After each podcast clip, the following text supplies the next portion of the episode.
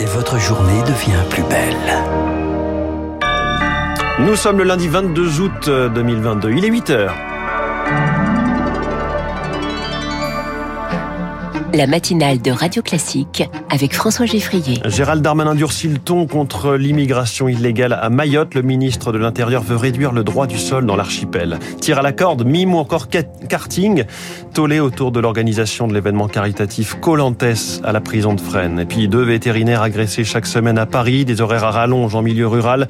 Le métier peine à trouver des candidats. Conclusion, des déserts médicaux de la santé animale voient le jour. Après ce journal, 8h10, Gérald Darmanin à l'offensive, donc il faut dire que pour un ministre de l'Intérieur, l'été est rarement synonyme de vacances. Ce sera l'édito politique de Jim Jarassé du Figaro. 8h15, le général Jérôme Pellistrandi, rédacteur en chef de la revue Défense nationale, pour évoquer la guerre en Ukraine, la médiation entre Vladimir Poutine et Emmanuel Macron et la question de la centrale nucléaire de Saporizhia. 8h30, la revue de presse de Philippe Gau. Bienvenue, bon réveil à toutes et à tous. 8h01.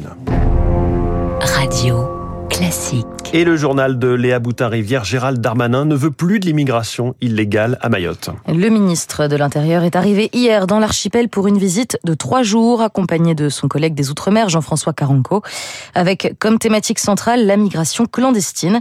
Il est très difficile de chiffrer le phénomène de manière exacte. D'après l'INSEE, en 2017, un habitant de Mayotte sur deux était étranger et on estime que la moitié d'entre eux seraient entrés de manière irrégulière sur le territoire. Alors pour l'exécutif, Charles Ducrot, il est temps de durcir le ton. À Mayotte, la population a plus que doublé en 20 ans. Le taux de natalité est plus élevé qu'en France métropolitaine et l'archipel est débordé par l'immigration. C'est pourquoi le ministre de l'Intérieur Gérald Darmanin souhaite durcir les conditions d'attribution de la nationalité aux enfants nés sur le sol maoré, avec notamment l'obligation pour l'un des deux parents d'être régulièrement sur le territoire depuis plus d'un an contre trois mois actuellement. Pour la députée Liberté Indépendant Outre-mer et Territoire de Lille, Estelle Youssoufa, c'est indispensable. Dingue. Le peu de services publics qu'on a sont monopolisés par les étrangers. À Mayotte, on voit des filières de mères célibataires qui viennent spécifiquement pour accoucher et ces enfants sont les papiers de leurs parents. Mayotte est aussi confrontée à des fraudes administratives majeures, pointe le sénateur centriste Tani Mohamed Soualihi, notamment lors des déclarations de naissance. Il y a des fraudes documentaires et notamment des reconnaissances de complaisance. Par exemple, un homme français, maoré, qui prétend reconnaître un enfant qui en réalité n'est pas le sien, juste pour lui faire acquérir la nationalité française. Un trafic de paternité que veut endiguer Gérald Darmanin avec cette autre proposition, l'obligation pour un père de justifier pendant trois ans qu'il entretient son enfant contre deux actuellement. Gérald Darmanin et Jean-François Caranco doivent rester sur l'archipel jusqu'à demain. Autre annonce du ministre de l'Intérieur, la mise en place de 3000 gendarmes verts pour enquêter notamment sur les affaires d'incendie volontaires. 26 personnes ont déjà été interpellées pour les feux qui ont ravagé des milliers d'hectares de végétation cet été sur fond d'intense sécheresse. L'exécutif qui mouille la chemise concernant le manque d'eau, justement. Un comité sur la sécheresse est réuni par l'exécutif aujourd'hui sous la direction de Marc Fesneau, le ministre de l'Agriculture. Peu de pluie, de forte chaleur, les agriculteurs paient le prix de cet été caniculaire. Et les éleveurs manquent de fourrage, tandis que les céréaliers craignent une baisse de rendement dramatique. La FNSEA sera présente pour cette réunion. Dans l'immédiat, la fédération souhaite une aide financière d'urgence, mais à terme, il faudra aussi se pencher sur la question du stockage de l'eau. C'est l'avis de Joël Limousin, le vice-président de la FNSEA, en charge des risques climatiques et sanitaires. Il faut optimiser le stockage de l'eau, sécuriser au maximum partout où c'est possible du stockage d'eau, multi-usage entre les besoins de l'eau potable, l'équilibre des milieux, les besoins pour l'agriculture, mais aussi pour les pompiers. On a eu quasiment un tiers de l'eau qui tombe en quelques heures. C'est pas qu'il tombe moins d'eau qu'avant, c'est qu'elle est de plus en plus mal répartie. Il faut qu'il y ait des consignes, des ordres quasiment qui soient donnés dans les départements pour qu'on puisse vraiment faire du stockage de l'eau de façon consciencieuse, professionnelle et partagée avec les collectivités et les professionnels. C'est à cette condition-là qu'on arrivera à donner un espoir à tout à chacun. Propos recueillis par Julie Drouin. Et c'est une rentrée décidément chargée pour l'exécutif, puisque du côté de la justice aussi, il y a un dossier à traiter, celui de l'affaire Colantes à Fresnes. Éric Dupont-Moretti a annoncé l'ouverture d'une enquête après l'organisation d'une parodie du jeu Colanta dans cette prison. Autorisé par l'administration, financé entièrement par des sponsors, cet événement était à visée caritative, mais il a choqué en raison notamment d'une épreuve de karting. Écoutez la réaction d'Emmanuel Baudin, secrétaire général du syndicat Force Ouvrière Justice. C'est le déploiement de moyens pour euh, si peu de détenus et surtout le fait qu'on en fasse un buzz médiatique quoi. et envoyer une, une image qui n'est pas celle de Fresnes. Fresnes est l'un des établissements les plus vétustes de France où les conditions de détention sont très difficiles pour les détenus, où les conditions de travail pour les surveillants sont très difficiles. Là, je pense que la ligne rouge a été a été franchie en pleine période de canicule, on a rempli des piscines, on a acheté euh, plus de 30 000 litres d'eau, euh, donc on est dans quelque chose d'extrême qui envoie pas une belle image et qui met en difficulté les personnels pénitentiaires. Emmanuel Bodin qui estime également que le directeur de la prison de Fresnes devrait démissionner. Du côté de l'opposition à gauche, on pointe plutôt l'abandon par l'État de cet établissement où les infrastructures sont particulièrement vétustes. C'est dans ce contexte qu'une autre prison va être contrôlée. Oui, celle des Baumettes à Marseille où doit se rendre dans la journée le bâtonnier Jean-Raphaël Fernandez qui achève d'ailleurs son mandat. En bref, dans ce journal, la rentrée c'est très bientôt, mais pour les enfants handicapés, il n'y aura de retour à l'école que pour quelques heures hebdomadaires voire pas du tout.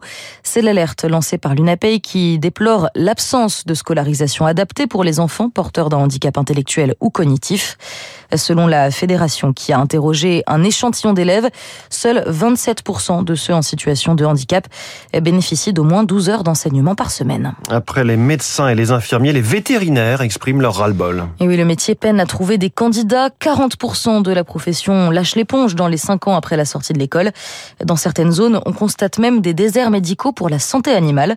Et pour cause, Rémi Pfister, les vétérinaires sont soumis à de plus en plus de pression. À Paris, chaque semaine, deux agressions en moyenne sont signalées par les vétérinaires. Des violences qui interviennent le plus souvent au moment de l'euthanasie de l'animal, regrette Jacques Guérin, président du Conseil de l'Ordre des vétérinaires. Voilà, le vétérinaire, il ne peut pas garantir à chaque coup que finalement l'animal va euh, se porter mieux. Euh, et derrière, vous avez euh, de l'affectif, hein, vous avez de la frustration par rapport à un échec, et donc des expressions qui, de temps en temps, sont pas forcément très bien canalisées par le propriétaire de l'animal. En ville, ces incivilités seraient l'une des causes du malaise de la mais chez les vétérinaires ruraux, c'est la charge de travail qui pose problème car la campagne n'attire pas seulement 5% des jeunes s'y installent, avec pour conséquence des horaires de plus en plus extensibles. Il doit répondre aux problèmes euh, médicaux, euh, sanitaires, aux problèmes de prévention des, des, maladies qui concernent les animaux de la ferme. Il y a un service pour les animaux en situation d'urgence, soit la nuit, soit le week-end. Et donc on a des temps de transport qui sont euh, extrêmement importants. Ça peut aller jusqu'à des horaires qui faisaient plus de 80 heures par semaine. Ces derniers mois, les vétérinaires ruraux ont aussi dû réaliser de nombreux abattages de masse pour cause de grippe aviaire, une mission psychologiquement difficile pour certains, mais qui leur est pourtant imposée par l'État. Direction à présent le Royaume-Uni, les prix montent, la colère avec. Après le secteur des transports, c'est au tour des dockers de faire grève face à l'inflation galopante.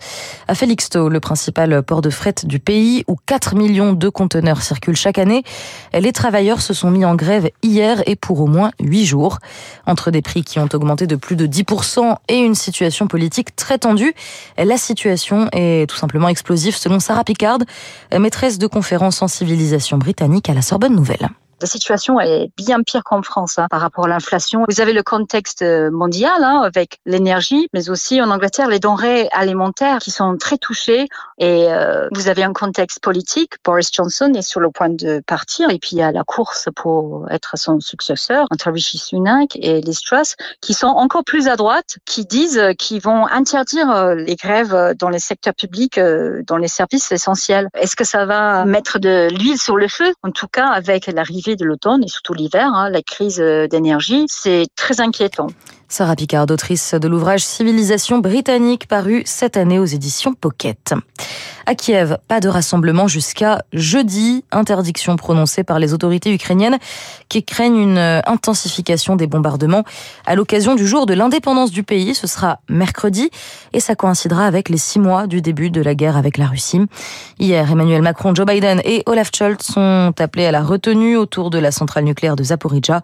Les combats se sont euh, intensifiés dans la région ces dernières semaines. L'actualité sportive, Léa, les Lillois tout simplement écrasés par le Paris Saint-Germain hier. les Parisiens se sont imposés 7 à 1. Il faut dire que Kylian Mbappé était particulièrement en forme. Il a offert pas moins de 3 buts à son équipe. Et bilan du match, le PSG garde sa première place du championnat. Le LOSC, lui, dégringole 12e de ce début de Ligue 1. Merci beaucoup. C'était le journal de 8 heures de Radio Classique signé Léa Boutin-Rivière. Dans un instant, l'édito politique de Jim Jarassé sur l'été hyperactif du ministre de l'Intérieur Gérald Darmanin avant un, automne chargé pour lui. Puis cette question, Emmanuel Macron a-t-il raison de renouer le dialogue avec Vladimir Poutine? Le général Jérôme Pellistrandi, rédacteur en chef de la revue Défense nationale, est mon invité